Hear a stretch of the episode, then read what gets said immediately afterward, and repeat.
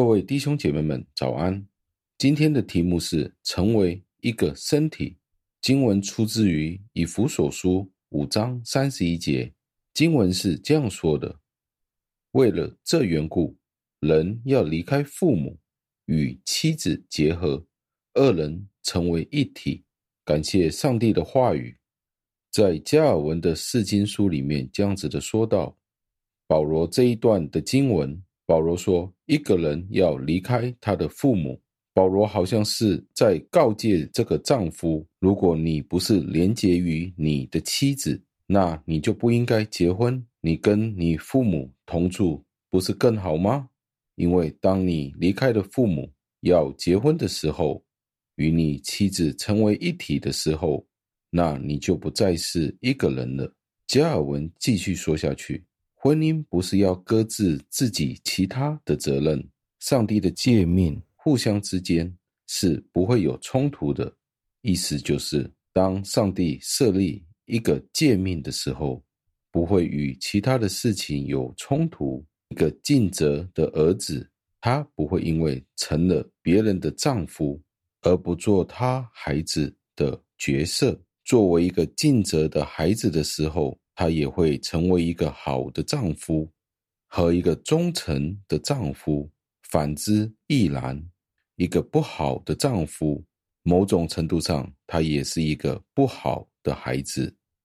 在这里，加尔文补充了一句，意思就是这是一个程度上的问题。什么意思呢？意思就是，当他不是一个好的丈夫的时候。没有履行一个好的丈夫应有的责任的时候，某种程度上，他在孩子的这个角色上也不会做得好。当然，这是一个不同的程度。有可能他对太太很好，好到一个程度，他对父母的好，相比下，从程度上来看就没有那么好。所以，这是一个程度上的问题。反之，也是这个样子。一个丈夫对他太太不好的时候，他对他的父母在某种程度上都有一种不尽责或者是不孝顺的程度。摩西在经文里将婚姻与做父母的责任做出了一个比较，以一个很强烈的方式去表达夫妻之间是存在着亲密与神性结合的关系。儿子受到自然法则的约束，以至于他对父母亲履行他应该尽的责任。虽然丈夫对妻子的义务，比起孩子对父母所需要尽的责任更加的重要，立志做一个好的丈夫是不会不履行孝道的。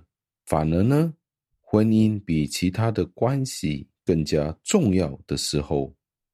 儿子就会懂得更加的要尽到孝道，更加懂得要孝敬父母。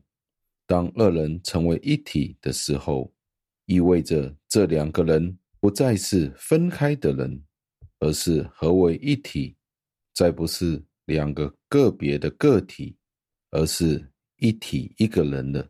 所以，一个家庭，一对夫妇去做决定的时候，再也不是两个分别的决定，而是一个人的决定。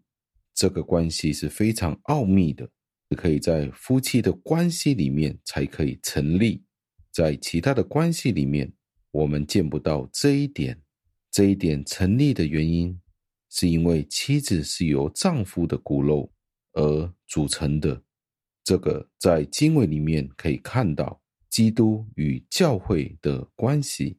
在创世纪的二章二十三节里面提到，这是我骨中的骨，肉中的肉的时候，保罗在这里引用，让我们可以看到基督与教会的关系，就好像丈夫与妻子的关系，而当中是借着圣灵的能力，使得这件事情可以成就。所以今天我们成为基督徒。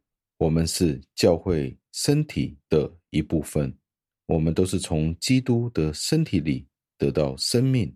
最后，让我们默想在福音的里面，婚姻应该是如何的运作？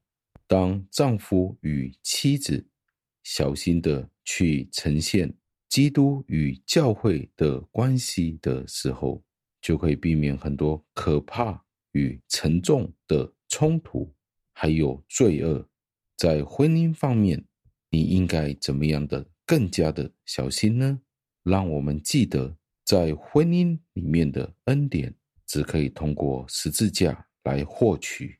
丈夫与妻子可以在十字架的相遇之后，可以获得宽恕。请让我们一起祷告，亲爱的恩主，我们赞美感谢您。我们为着婚姻这一件实在是奥秘的事情，保罗是用基督与教会的关系来比喻婚姻。这个关系实在太奥秘了。如果我们不是由基督与教会的关系，来看的话，来看这一段婚姻的时候，我们很长的时候就会陷入苦难的当中。我们见到很多的婚姻有许多的难处，是因为丈夫不能够爱妻子，好像基督为教会舍命爱，而妻子也不愿意顺服丈夫，因为自己仍然持守自己许多。的思想，很多的想法，而不愿意尊重丈夫。假如今天教会不尊重基督的时候，我们就会知道教会的情况会是非常的坎坷。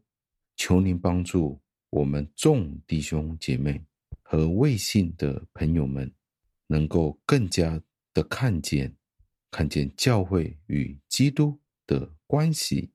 妻子与丈夫的关系，以至于丈夫有愿意为妻子而死的爱，这样子的爱妻子，使得妻子也能够以敬重的心来敬重丈夫。天父，求您帮助许多的婚姻，在困难的里面有种种不同的难处，无论是丈夫或者是妻子。的问题，求您与众弟兄姐妹们同在，也为一些未信的朋友们，可以借着这一段的经文体验，或者是察觉婚姻的奥秘是什么。我们仍然有很多需要学习的地方，仍然对婚姻有许多不明白、不懂的地方，许多的自我中心。求您帮助我们。尤其是在困难当中的丈夫、妻子，使得我们不会有过分的自我膨胀，忽视对方的需要。求您帮助，不完全的祷告，是奉主耶稣基督得胜的尊名求的，阿门。